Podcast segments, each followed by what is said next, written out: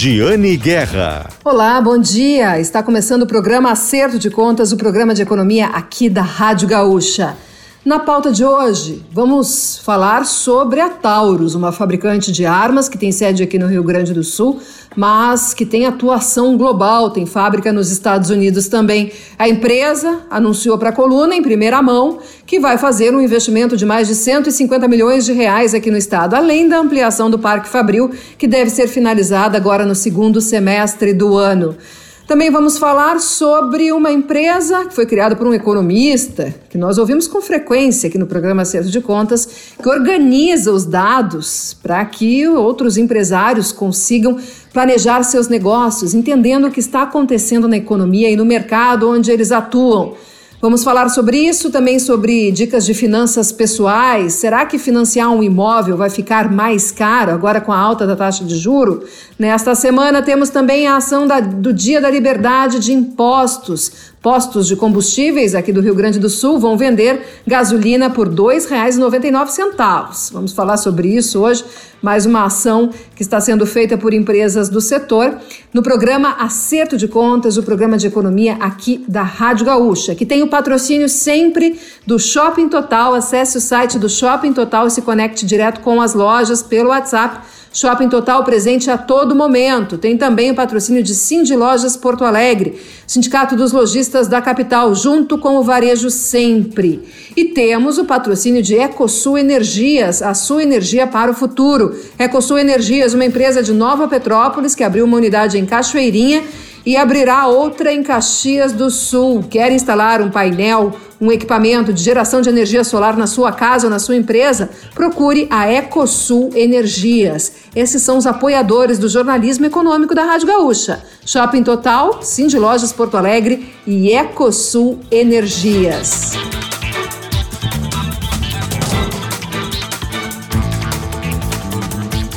Na última semana, eu conversei com o CEO global da Taurus, a fabricante de armas que tem sede aqui em São Leopoldo, no Vale dos Sinos, mas que tem atuação global, com unidades inclusive nos Estados Unidos.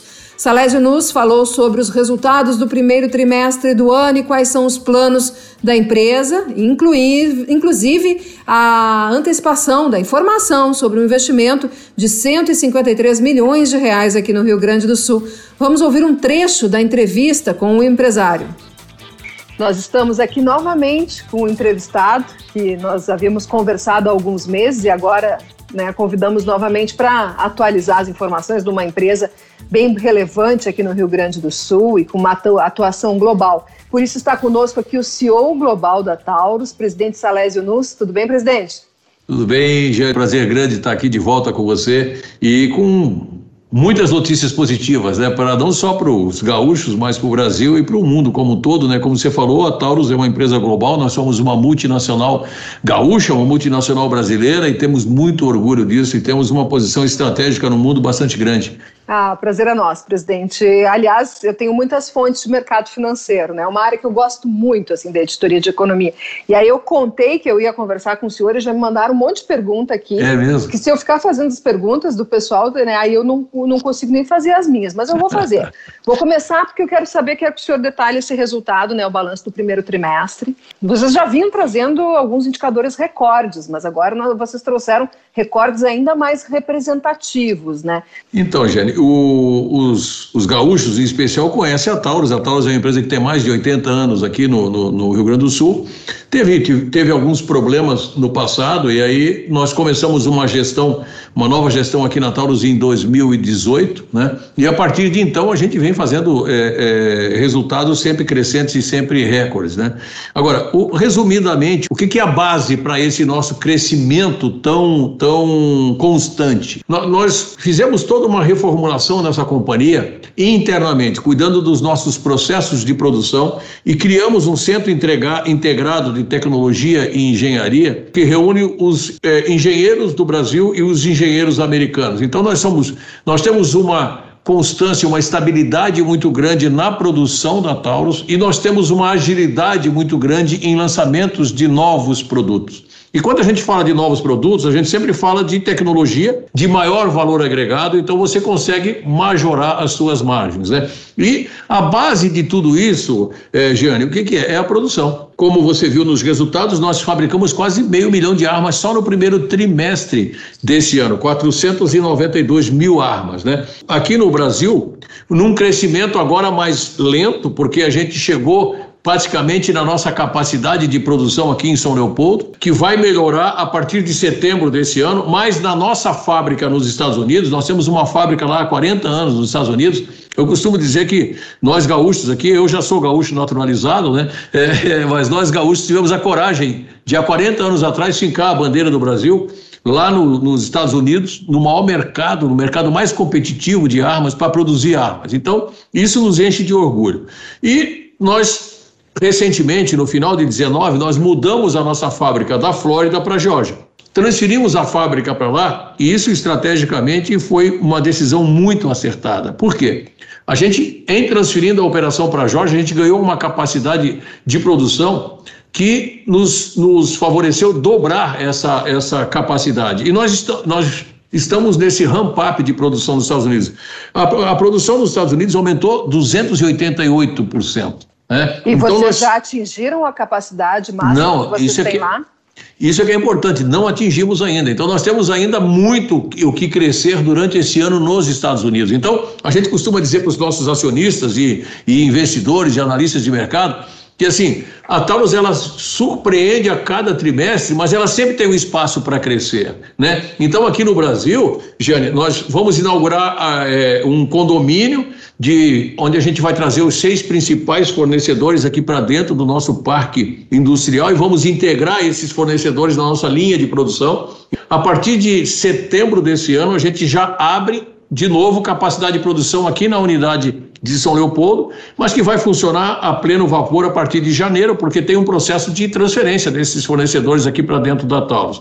E nos Estados Unidos a gente continua fortemente. Então, a gente batendo recordes de produção, recordes de receita líquida, lucro bruto, EBITDA, é, ainda assim a gente tem muito mais a oferecer. É, a nossa gestão aqui é, é focada em resultados e, e, focada no nosso planejamento estratégico.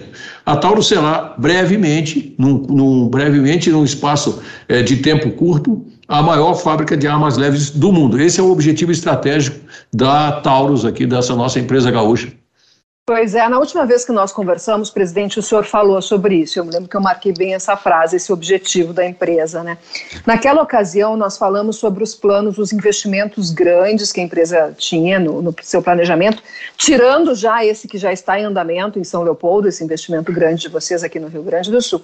E aí, logo depois da, da, da, daquela, daquela entrevista que nós fizemos, teve aquela questão envolvendo a possibilidade de taxação, né? E uhum. aí o senhor uh, se manifestou com a possibilidade de pegar pegar todos os investimentos e botar fora do Brasil, né? E aí depois essa questão dessa situação foi revertida. Como é que está agora isso, né? Dentro... Jane, assim, nós somos aqui no Brasil e aqui no Rio Grande do Sul uma potência, né? Nós empre, é, empregamos aqui no Brasil quase 3 mil funcionários aqui, vamos aumentar ainda mais esse número agora agregando mais seis fornecedores aqui. Então, assim, em nada acontecendo na, no cenário político, no cenário é, tributário e no cenário regulatório, a gente vai focar os nossos investimentos aqui no Rio Grande do Sul. Agora, nos Estados Unidos nós temos uma fábrica lá, eu acabei de falar para você, e nós temos no estado da Geórgia é, muitos benefícios fiscais. Nós fomos para a Geórgia, é, Jane, com um investimento de 42 milhões de dólares. Lá nos Estados Unidos a gente é muito, muito, muito incentivado a aumentar a capacidade de produção lá. Aqui no Brasil, infelizmente, nós não temos isso, pelo contrário, a gente tem uma estabilidade bastante grande, né? Mas é, é, uma coisa a gente garante: essa estrutura que está aqui, ela não vai ser diminuída. Isso nós vamos sempre preservar. E sempre que for possível, nós vamos investir no Brasil, como estamos fazendo agora, né? Esse ano mesmo, já nós aprovamos agora, um mês atrás, no final nem um mês, no final de, de abril, na AGO, nós, nós é, aprovamos um investimento para esse ano de 153 milhões de reais aqui é, na nossa operação no Brasil. Esses 153 além da ampliação de São Leopoldo. É, além da ampliação de São Leopoldo. A ampliação de São Leopoldo é basicamente o prédio, né, porque o investimento vem dos nossos fornecedores, mas basicamente na modernização do nosso parque industrial. A Taurus, como, como vocês sabem, aqui no Rio Grande do Sul teve problemas e aí os nossos equipamentos e maquinários ficaram desatualizados. A gente já fez fortes investimentos nesses últimos três anos, o que favoreceu é, a gente na questão de qualidade e de produtividade. Você tem uma ideia, a gente tinha uma margem bruta é, em 2017 de 13%, né? Nós estamos fechando agora esse trimestre em 46%. Então, isso, os primeiros investimentos foram mais em qualidade e produtividade. Agora nós estamos investindo forte nas nossas linhas de produção, no que tem do estado da arte, né? Eu, eu costumo dizer que aqui na Taurus não entra equipamento que não seja no estado da arte. Nós realmente somos uma empresa de primeiro mundo, a quarta marca mais consumida nos Estados Unidos, quando a gente fala das empresas americanas, juntos, né? E a primeira marca importada pelos americanos. Então, esse é o tamanho da Taurus, essa é a nossa estatura. É, dentro desse processo de reestruturação, né? Comemora, então, esse lucro de 68 milhões de reais do primeiro trimestre. Dentro desse, faz muito. parte, é resultado desse trabalho também, né, presidente? Muito, muito. Principalmente a margem EBITDA, né? É, já nós, temos, nós tivemos uma margem EBITDA nesse primeiro trimestre de 176 milhões, né? Num percentual de 32%, 31,9%. E, bom, agora eu vou, vou o senhor estava falando ali da questão da regulação, né? A regulação, que é um ponto que o senhor fala bastante. E aí eu vou buscar aqui já algumas perguntas, tá? Que o pessoal tinha me mandado, que encomendado para eu fazer para o senhor, tá? E uma delas é exatamente a relação do senhor com o governo federal, da, uhum. da Taurus, né? Da Taurus uhum. com o uhum. governo federal. O governo federal se manifesta, né? A, favor, a favorável às armas, né? Mas ao mesmo tempo, uh, eventualmente tem críticas a Taurus, né? E uh, enfim, um posicionamento às vezes favorável com em relação a empresas estrangeiras, fábricas estrangeiras de, de armas. Uhum. Como é que está a relação da Taurus com a, a, o governo federal neste momento? Bom, Família é... Bolsonaro, né, também, porque também eles se manifestam. Jane, nós somos uma empresa estratégica de defesa. Nós somos é, denominados pelo Ministério da Defesa como uma empresa estratégica para o nosso país na área de defesa. Então, isso nos dá uma proximidade muito grande com o governo, principalmente com os ministérios da defesa. E como nós somos uma empresa fortemente exportadora na área de defesa, o grupo nosso certamente é o maior exportador na área de defesa hoje no Brasil. Então, a gente tem também uma forte relação com o Itamaraty, o Ministério das Relações Exteriores, porque todo o nosso negócio é regulado, tudo depende de autorização desses dois ministérios. Com relação a essas questões, é, principalmente da família do presidente, isso é coisa do passado. A Taurus, nós sabemos, e principalmente os gaúchos aqui sabem que a Taurus passou por sérios problemas de gestão. Isso desagradou muita gente. Mas hoje, eu não vejo mais, eu não vi mais nenhuma reclamação aí dos filhos do presidente é, com relação a críticas com relação a Taurus. Agora, Existe uma, um compromisso do, do, do, de, do, dos filhos do presidente aí com relação à abertura de mercado. Né? E isso, para nós, não, não, não tem nenhum problema. Né? A minha opinião se o governo quiser abrir para as importações, já está aberto. Se quiser incentivar as importações, isso é uma, o governo ele é, é, é, é soberano nisso, né? Agora, eu como empresário, como é, é, presidente de uma empresa brasileira, eu sempre vou defender a produção aqui no Brasil, a geração de, de empregos aqui no Brasil, a geração de impostos aqui no Brasil, a geração de divisas, porque nós somos fortemente exportadores. Isso melhora a nossa balança comercial, né? Se as empresas é, concorrentes nossas nos Estados Unidos e no resto do mundo quiserem vir para o Brasil, que venham produzir aqui no Brasil, né? E que venham gerar emprego no Brasil e pagar imposto e viver essa instabilidade regulatória e tributária que a gente vive aqui no Brasil, né? Não temos nenhum problema com relação à concorrência, pelo contrário, nós somos muito mais competitivos, né? E considerando esses fatores, o senhor está tá citando vários fatores que entram né, na hora de, do processo de decisão de onde vai investir, onde vai produzir mais e menos. Uma das outras perguntas que, uh, que o pessoal mandou aqui, tá? Uma delas é assim, considerando todos esses fatores da balança, tá? Câmbio, né, o custo Brasil, a, a, o ambiente que vocês têm para produzir na Geórgia, nos Estados Unidos, e, e, considerando que o cenário vai continuar assim, né, presidente? Qual é o futuro da divisão de produção de vocês, da Taurus, considerando Brasil e Estados Unidos? Mais aqui, mais lá, aumentar lá em mais velocidade? Como é, como é que deve ficar isso no futuro? Assim, ó, é, é, essa, a, a operação da Taurus no Brasil é a mais rentável. por N motivos e principalmente agora com essa decisão estratégica de trazer os principais fornecedores aqui para dentro do parque, do parque industrial da Taurus, isso vai fazer com que a gente ainda tenha mais competitividade. Então, a nossa guardado essas, essas é, é, é, particularidades todas que nós falamos aqui, né, nós vamos investir aqui em São Leopoldo, porque nós temos hoje aqui, de novo, a fábrica mais competitiva. E sobre mercado consumidor, essa é uma curiosidade que o pessoal me mandou, viu, presidente? É, tem a, a, possibilidade de que uh, vocês trabalham com a possibilidade de que o Brasil, o mercado consumidor do Brasil, venha a ter características como tem o mercado consumidor norte-americano em relação às armas? Sem dúvida nenhuma. Aliás, isso eu dou o braço a torcer. Né? Eu costumo dizer que eu não tenho, essa não é uma frase minha, obviamente, mas eu não tenho um compromisso com ele. Eu sempre imaginei, nesses 30 anos que eu tenho no segmento, que o brasileiro nunca teria uma característica de consumo, de consumidor, como o americano. Né? Porque aqui no Brasil vendia três, três calibres, era 38, 380 é, e, e 22. Né? Mas com essa abertura dos calibres né, desse atual governo, a gente vê que realmente o consumidor brasileiro ele tem as mesmas características do consumidor americano. Eu recebo no meu WhatsApp, aí eu converso com todos os nossos consumidores, aí tenho, tenho páginas nas redes sociais, e eu recebo várias fotos, ó, oh, comprei mais uma, comprei mais uma, presidente, comprei mais uma. Então, realmente, essa questão da, da relação com esse é, mercado de armas é muito caloroso, é muito, é muito passional. Então, é mais ou menos que nem celular. Sai um, um modelo novo, tem que trocar ou pelo menos comprar o, o, o, o, celular novo, né? E com as armas é a mesma coisa. A gente está muito feliz realmente com essa reação do consumidor brasileiro. E, e, e, outra coisa que é importante ressaltar também, já assim, ó, nós éramos bastante frustrados aqui, né? Porque a Taurus, ela é uma fábrica de armas, eu costumo dizer isso. Nós temos alguns concorrentes aí que não são fábrica de armas, são fábrica de pistola. Não, nós somos fábrica de armas, nós fazemos revólveres, pistolas, armas táticas e armas esportivas. Então o portfólio nosso é muito grande, é completo, né? E a gente vendia aqui no Brasil três calibres.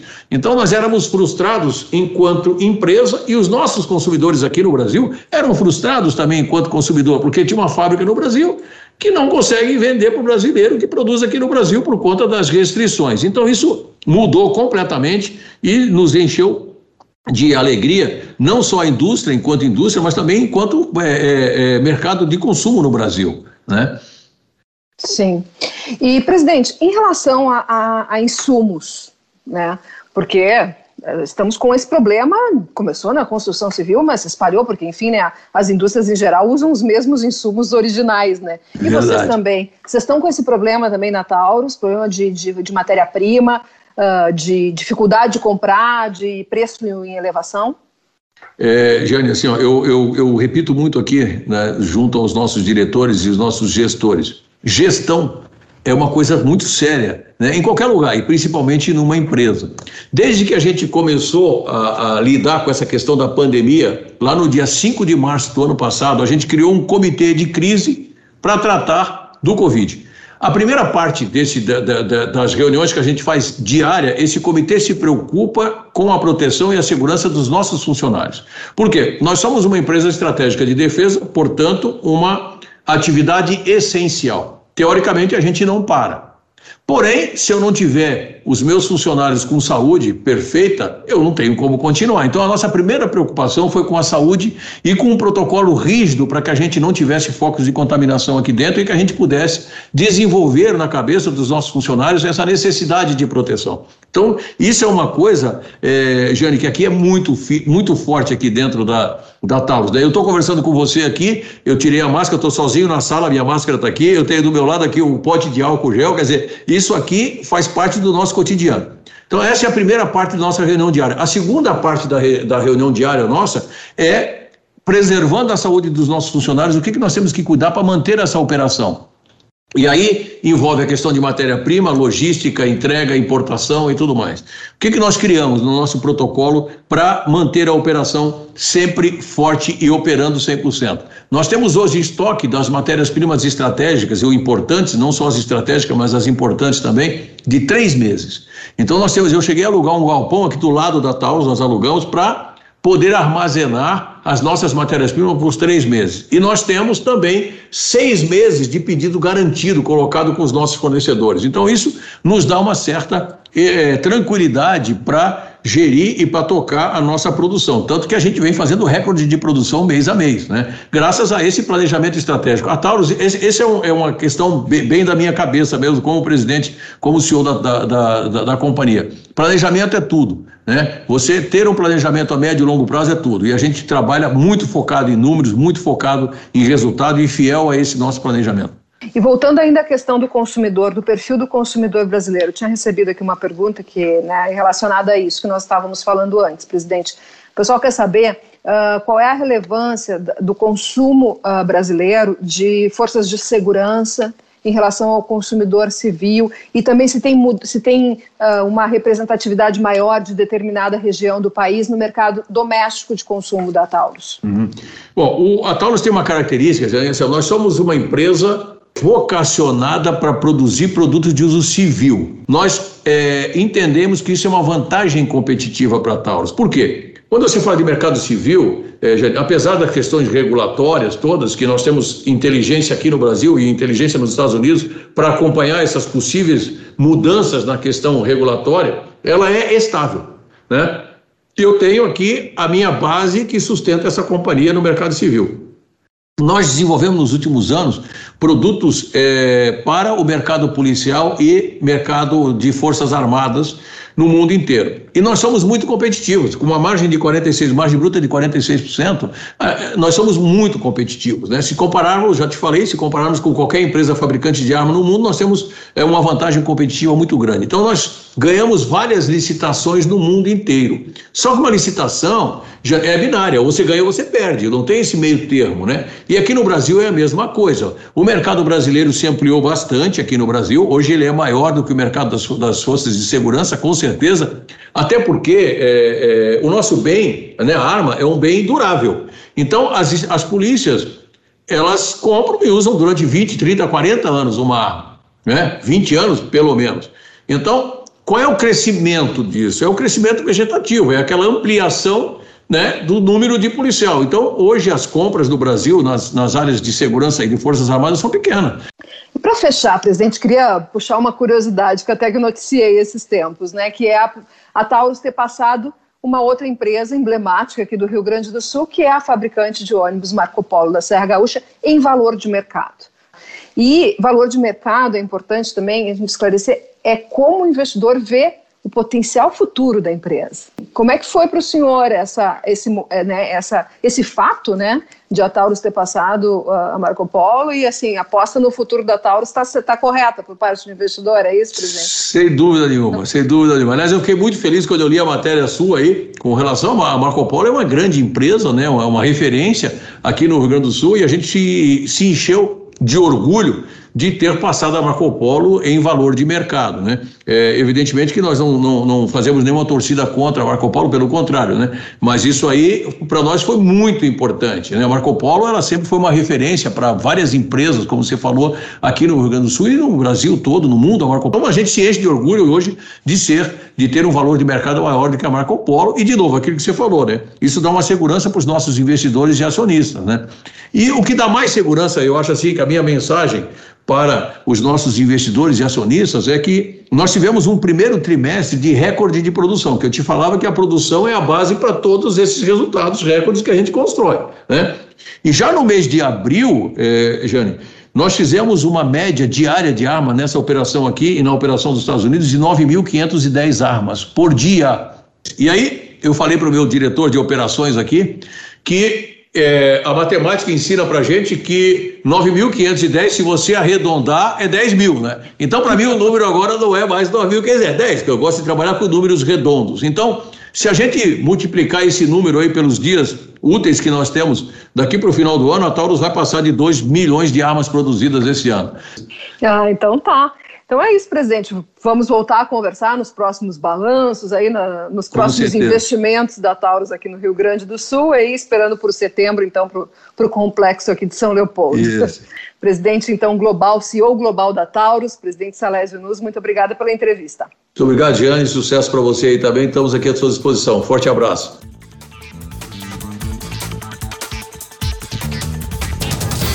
Essa foi a entrevista com o CEO global da Taurus, Salésio Nus. Foi um trecho da entrevista que eu fiz na última semana com ele. E para quem quiser acessar a entrevista completa, já está disponível em gzh.com.br barra acerto de contas. A entrevista completa para quem quiser assistir em vídeo, ouvi-la. Tá lá, quem quiser ler também tem o texto lá. A gente, a gente resumiu a entrevista com o empresário falando sobre os investimentos da companhia aqui no estado e os planos de futuro.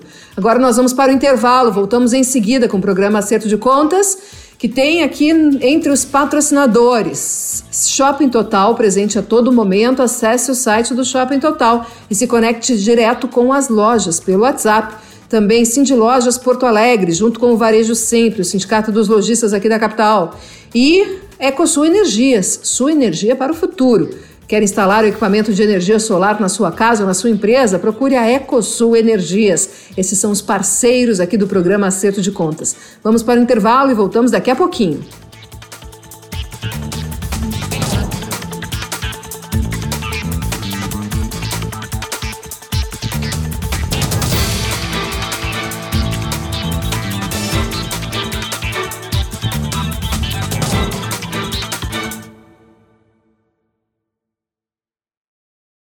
Aqui é Giane Guerra e eu espero vocês na Gaúcha para ouvirmos empresários antecipando investimentos, análises econômicas e, é claro, dicas de finanças pessoais. Tudo sempre em primeira mão no acerto de contas, agora com uma hora de duração. Domingo, das 6 às 7 da manhã.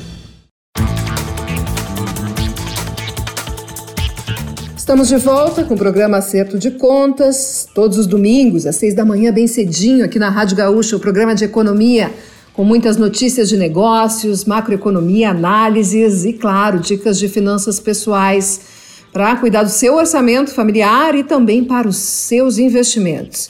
Programa Acerto de Contas tem o patrocínio de Shopping Total. Acesse o site do Shopping Total e se conecte direto com os lojistas. Também o patrocínio de Cindy Lojas Porto Alegre, junto com o Varejo Sempre. E EcoSul Energias, a sua energia para o futuro. Quer instalar um equipamento de energia solar na sua casa ou na sua empresa? Procure a EcoSul Energias, nossos parceiros aqui do programa Acerto de Contas. Vamos falar um pouquinho de negócios agora? Vamos ouvir então o economista Igor Moraes, uh, um trecho da entrevista que eu fiz com ele, uh, quando ele fala sobre a For Labs, uh, uma empresa que ele criou, né? O Igor Moraes foi economista da Fiergs, Federação das Indústrias, presidente da Fundação de Economia e Estatística. Uh, ficou um tempo nos Estados Unidos fazendo um pós-doutorado, voltou e criou a For Labs, que é uma empresa que reúne dados né, para conseguir fornecer um embasamento para os empresários, para as empresas planejarem os seus negócios, dados macroeconômicos, dados de mercado. Então vamos ouvir um pouquinho como é que funciona isso na entrevista com o Igor Moraes. O programa Acerto de Contas recebe hoje um entrevistado que já é prata da casa, mas que a gente não conversava há bastante tempo, que é o economista Igor Moraes. E agora, né, o Igor voltou de uma temporada nos Estados Unidos. Tudo bem, Igor? Tudo bom, Giane. Prazer estar contigo de novo, né? Então nos atualiza aqui quais são hoje o que, que tu anda fazendo, Igor? Uh, eu passei uma temporada de dois anos nos Estados Unidos, fui fazer o pós-doutorado até para arejar um pouco os conhecimentos aqui né, na área de economia. Eu diversifiquei e fiz um pós-doutorado em inteligência artificial até aproveitando toda a base de formação matemática e estatística que a gente usa em economia. Foi muito bom, é, é uma, é uma daquelas chutes que tu acerta realmente o gol, e eu percebi que no meio do processo, eu presenciei isso na universidade lá nos Estados Unidos, não tinha ninguém para me orientar, porque até na área de economia a, a, aplicação de inteligência artificial era nova. Isso era tudo muito restrito à área de TI e tudo mais. E eu mergulhei de cabeça, falei, ah, não tem ninguém para me orientar, porque o negócio é novo mesmo e é bom. Né? Aí mergulhei de cabeça, até orientei alunos, a minha saída de lá foi interessante, porque a professora que me recebeu, eu acabei orientando alunos dela do doutorado e do mestrado sobre, no tema, ela migrou total para o tema também, porque viu o potencial, e eu voltei ao Brasil em 2018 e abri uma empresa na área de inteligência artificial, mas com foco, além do foco de usar isso para a economia, que hoje a disponibilidade, tu deve acompanhar isso, nosso ouvinte também, quem está nos escutando, existe dados para tudo. Nosso desafio é transformar esses dados em informação. Para transformar isso em informação, tu tem que ter realmente um bom conhecimento do negócio, daquilo que tu está pretendendo transformar, mas ao mesmo tempo conhecer essas fontes de dados e saber trabalhar. Hoje as empresas, o que a gente se depara, né? Eu abri a, a empresa e está sendo tá uma demanda realmente muito aquecida nessa área, que é um processo de transformação. O que a gente nota nas empresas, nesse processo, nessa ponte, é que elas tinham lá no cantinho, guardado dentro de uma caixa, né, para não dizer, para não contar a idade, eu não vou falar Winchester, né, Estava guardado dentro de uma caixinha uh, um monte de dados de comercialização, de operação, de funcionamento da máquina, de pagamento de salário de funcionários, assim, tudo que envolvia o histórico da empresa. Algumas 10 anos, 20 anos, eles não usavam isso, deixavam ali. Alguns em papel, outros realmente no Winchester, né? Uh, e a gente hoje, o nosso desafio é pegar esses dados, descobrir o que tem valor, e levar para a empresa e dizer, olha, tu produz uma riqueza, tu precisa explorar isso e dá para tu, ao primeiro, ganhar dinheiro com isso, e segundo, é, fazer a tua empresa se tornar mais rentável e ser o que nós chamamos é, comandada por dados, porque esse é o processo novo que a gente vê hoje. As empresas estão migrando por um processo de decisão que não é mais daquele, ah, será que vai chover? Não, é um processo totalmente fundamentado por dados. Em alguns casos a decisão é por máquina, em outros a decisão ainda é de colegiado, mas no mínimo é fundamentado por dados. Então, muitas empresas que a gente conversa, elas estão descobrindo essa riqueza e vai desde o comportamento do consumidor ou do fornecedor de insumos, da prática de preço que ela tem feito, do mercado concorrente, ou seja, uh, o desafio é e grande. Tu né? abriu, né? Imagina... tu abriu essa empresa ela, aqui em Porto Alegre depois de voltar dos Estados Unidos. Isso, isso. Nós Qual é a empresa? Segundo... Qual é o nome da empresa? For Labs, 4LABS. For Labs faz parte dentro. Nós estamos. A empresa está dentro de um grupo um pouco maior, que se chama IMAPS. Tá? A IMAPS ela tem mais de 10 anos de trabalho no Rio Grande do Sul na área de BI. Então, nós temos aqui, nós criamos um, uma espécie de um pipeline de tecnologia. Começa com BI, né, que é Business Intelligence, que é a parte de organização dos dados, que a IMAPS já faz isso há mais de 10 anos. Tem uma segunda empresa no grupo que se chama Data Lakers, que é, ok, eu organizei os dados, mas eu vou usar dados do, externos da minha empresa também, que são dados que a gente pode pegar do IBGE, dados públicos, enfim, dos mais diversos. Para tu ter ideia, hoje, uh, nós fizemos recente um trabalho com uma grande empresa no Rio Grande do Sul, pegando os mais de 40 milhões de CNPJs que a Receita Federal disponibiliza. Então, com aquele CNPJ, eu consegui fornecer para essa empresa, dizer para ela, olha, naquela rua ali tem um, um CNPJ que não comprou o teu produto. Então, trabalhar esses dados, além de, de gerar riqueza e, e, é, para a empresa, ela ao mesmo tempo gera um desafio. E esse desafio a gente tem uma outra empresa que se chama Data Lakers, que é para trabalhar com Big Data, né, com a quantidade grande de dados. E por fim, para fechar o ciclo, veio a For Labs, que é a inteligência artificial. Então, tu cria um pipeline de tecnologia, desde a organização a estocagem de dados e trabalho com ele até gerar inteligência com esses dados. Uh, é um novo mundo, né, Giane? É um mundo realmente que nós vamos ter a informação na palma da mão. E tu segue com a Voken?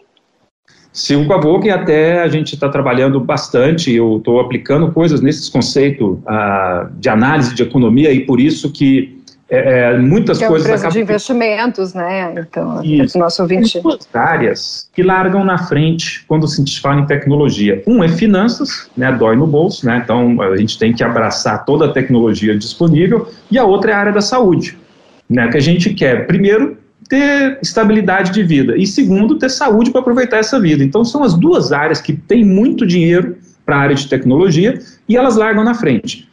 Né? A gente presta serviço também para a área da saúde e eu noto exatamente isso. Né? O, uso da inteligência artificial, leitura de imagens, diagnósticos é, é impressionante.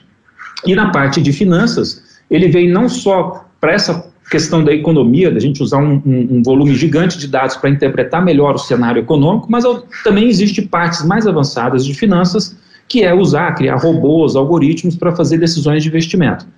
Então, então tem aplicação, não tem, eu digo assim, não tem área é, na economia ou na sociedade que vai ficar livre do uso disso que a gente está conversando aqui. Algumas mais, outras menos, mas todos vão fazer uso dessa tecnologia. E quando pintar alguma coisa curiosa aí dos teus dados de pauta aqui do Rio Grande do Sul, tu me avisa, tá, Igor? Ah, também tem, gera tem. pauta, gera negócio, gera planejamento, gera pauta também essas informações. Sim, sim, não, viu? pode deixar. Tem, então. é, é, a gente é, é, tem uma característica interessante nesse mundo que chama mineração.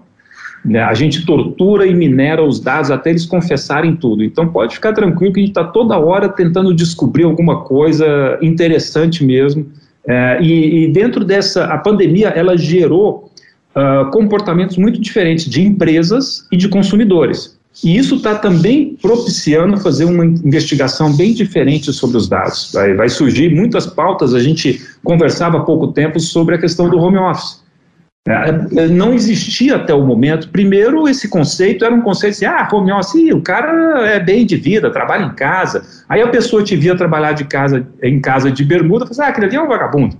Faz sim. nada, trabalhar sim, em casa. Mas mudou, mudou total o conceito. Total. E o, o, número que nós temos, e não é recente, uma última pesquisa feita, acho que de 2020, 2019 ou 2020 nos Estados Unidos, 30% dos trabalhadores são de home office antes da pandemia.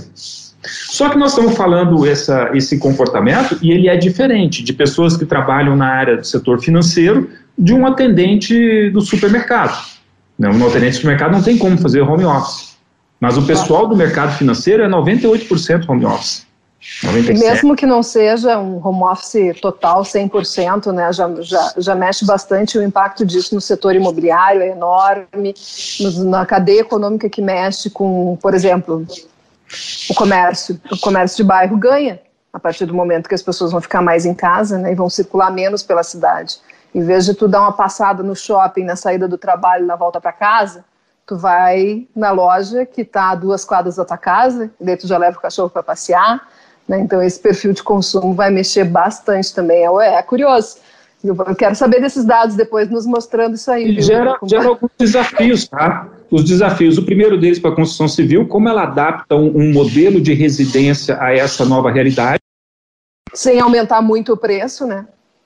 Exato. Então, nós falamos, por exemplo, prédios. É precisa mexer, por exemplo, em projetos de, de imóveis para que tu consiga adaptar um espaço pequeno para as pessoas que vão ficar mais em casa também, né? Então, é, mexe, mexe bem, uma cadeia econômica bem grande. Tecnologia, precisa de tecnologia, né, Igor? Porque não dá assim, ah, posso ter uma internet meia boca em casa e ter uma internet mais turbinada no trabalho, onde eu faço o que, o que eu preciso. Não, né? Precisa agora ter, ter uma internet disseminada, né?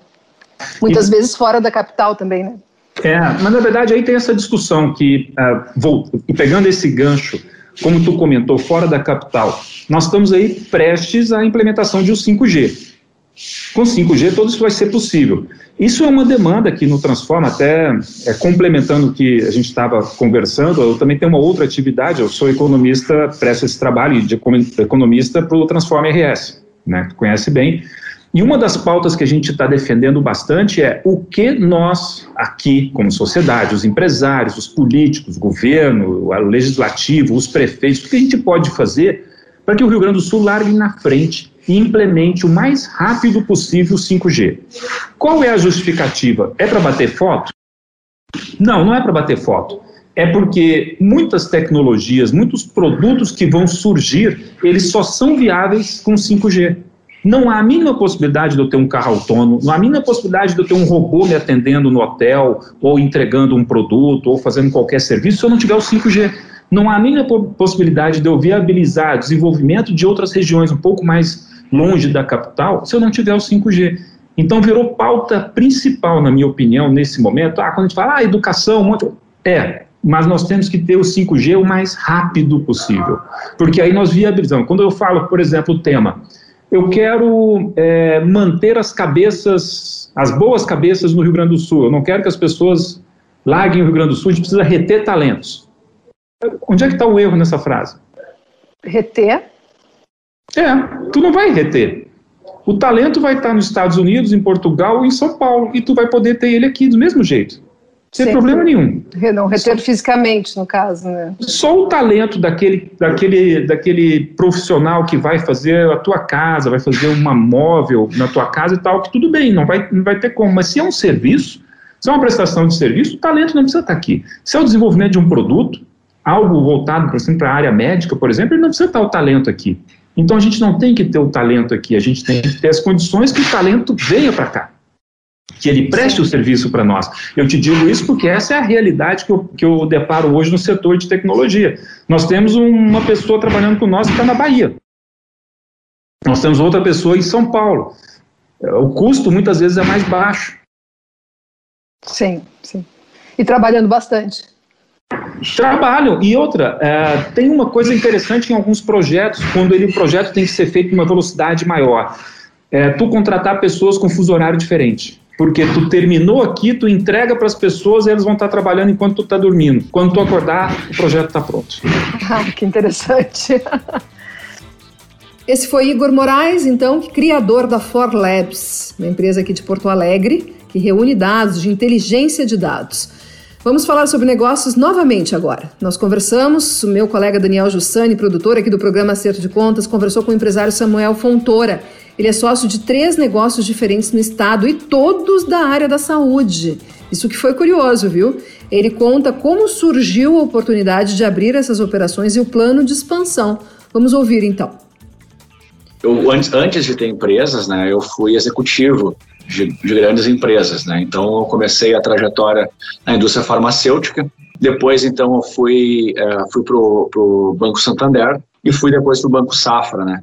Só que eu não me satisfazia por completo, assim, na... então eu fui me desenvolver, fui tive um tempo de estudo aí, um tempo fora, morando na Inglaterra. Saí de lá, fui para os Estados Unidos, daí estudei na Kellogg e voltei para cá de novo, seguindo, seguindo a carreira, então, como, como, como executivo, né, trabalhei na, na Philip Morris e depois, por último, na Shell. Daí na Shell, uma empresa excelente, foi super, super legal, mas lá eu conheci o meu sócio atual, né, o Guilherme Wolff, ficamos amigos, né, e eu levei o Guilherme e a esposa dele para uma convenção na Bahia.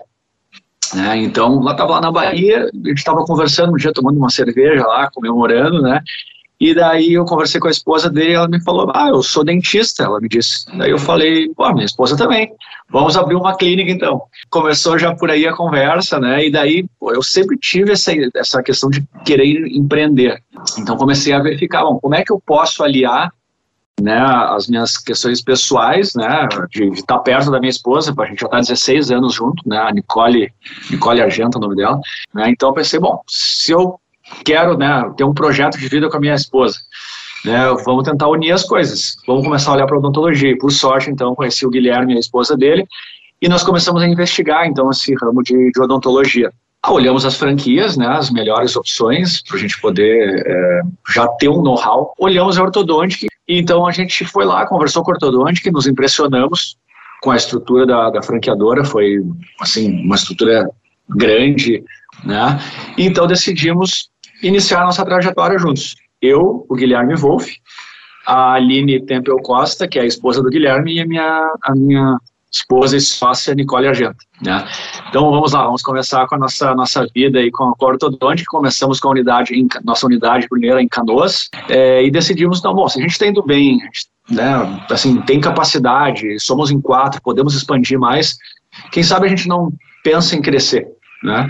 E aí foi que a gente buscou aí, é, a, a, unidade de Novo Hamburgo, nós iniciamos quase dois anos depois, aí de Canoas, e também compramos a unidade de Viamão, Bom, nesse meio tempo, eu e o Guilherme, a gente é bem, mas somos igualmente inquietos na questão de querer crescer. E não é só por uma questão de dinheiro, realmente uma coisa que, cara, é bom tu crescer. Tem gente que gosta de crescer, de fazer outras coisas, né? E a gente gostava, gosta muito do ramo de medicina. E nós pensamos, bom, será que não seria complementar, né, a gente seguir no ramo de saúde né? E montar uma clínica médica paralela às operações da ortodôntica, que a gente já tem resultado muito bom. Então, nós montamos a nossa clínica, né, que se chama Instamed. Ela é uma clínica que está tendo uma repercussão enorme aqui na, em Porto Alegre e região. Por quê? Porque nós atendemos 27 especialidades médicas lá e temos aí é, vários exames no local. Então a gente tem lá ecografias, raio-x, mamografia, né, a gente tem tido um sucesso enorme, né? Uma clínica hoje que atende mais de 4 mil consultas por mês, todas com hora marcada. E daí, bom, crescemos ali junto com a ortodôntica, porque montamos a nossa terceira unidade já na, na cidade de Viamão, e, bom, vamos, continuamos no ramo de saúde, né? Temos a Instamed, temos a ortodôntica e também decidimos, é, então, entrar nesse mercado de saúde e estética, né? Através da Magras, que faz, é, que é franquia também de emagrecimento estética. Então, são negócios complementares, né? São negócios que, que têm relação, que a gente pode aproveitar o nosso, nosso tempo e conhecimento aí para conseguir tocar, né? Com gestão, uma gestão boa, né? Hoje nós temos ao todo, né, 110 funcionários, tá? Fora os dentistas e fora os médicos. Então, se a gente for considerar mais médico e dentista, a gente passa de 200 colaboradores aí nas nossas empresas. E a gente, então, decidiu crescer mais com a ortodôntica, e apesar da gente seguir nosso plano de crescimento na Instamed, seguir nosso plano de crescimento na Magras, mas a ortodôntica tem um espaço grande aí no nosso, nosso coração aí, e até então decidimos é, entrar numa outra região, que é, que é a região lá de Lajeado, Venâncio Aires e Santa Cruz.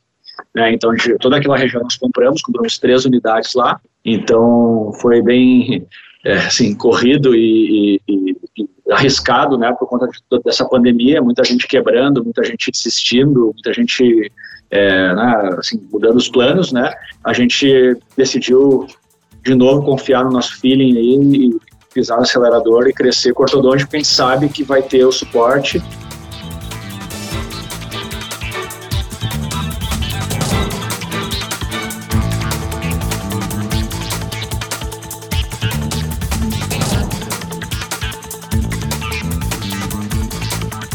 Esse foi então o empresário Samuel Fontoura contando dos negócios que ele tem, que ele está à frente aqui no Rio Grande do Sul, todos da área da saúde, três negócios diferentes. Essa é a curiosidade. Bom, agora vamos falar sobre finanças pessoais. Primeiro, aquela ação que é feita todos os anos, praticamente, Dia da Liberdade de Impostos, para conscientizar a população sobre a, o peso da carga tributária. Neste ano, a Sim Rede de Postos vai participar novamente e colocou cinco estabelecimentos, cinco postos de combustíveis vendendo gasolina comum a R$ 2,99. E essa ação vai acontecer na próxima terça-feira, dia 18. Esses postos de combustíveis ficam em Porto Alegre, dois em Porto Alegre, um em Bagé, um em Caxias do Sul e outro em Pelotas. Para ter uma ideia, hoje o litro custa em média R$ 5,79 no Rio Grande do Sul e a Assim vai vender a R$ 2,99, que seria o preço sem a carga tributária, sem os tributos federais, uh, estaduais e ICMS, PiscoFins, tributos que incidem sobre a gasolina. Mas importante lembrar, tá? Uh, tem limite de litros de gasolina à venda, serão distribuídas senhas a partir das 7 horas da manhã. O abastecimento começa às 8 horas, cada posto terá 100 senhas, número 100, tá? e cada uma dará direito a 20 litros. Pagamento tem que ser à vista em dinheiro ou em cartão de débito. E, gente, sempre tem fila, tá? Sempre tem fila. Então tem que ir com paciência. E sobre financiamento de imóveis, a taxa de juros que é referência da economia brasileira está subindo, a Selic. E vai subir mais, o Banco Central já avisou.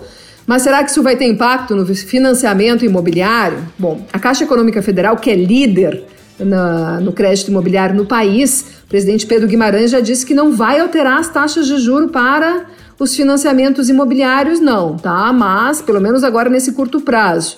E ela acaba balizando o setor, né? E então é possível que outros bancos também não façam isso, até porque o financiamento imobiliário é um crédito saudável de baixa taxa de inadimplência. Então é, é provável que os bancos mantenham a taxa de juros baixa para o financiamento imobiliário. Além disso, também uma outra alteração que teve, o Conselho Curador do Fundo de Garantia autorizou o uso do, do Fundo de Garantia para abater prestações de imóveis em construção ou na compra de imóveis de financiamentos imobiliários com taxas mais elevadas, né, do outro sistema de financeiro de, de crédito para a compra do imóvel e construção dos, dos imóveis. Então, isso é interessante também. Essa alteração deve começar a valer já no mercado em agosto, foi aprovada agora há pouco entra em vigor em 30 dias e as instituições financeiras têm um prazo para se adaptar. Então é bem interessante, bem interessante usar o fundo de garantia para abater essa dívida, tá?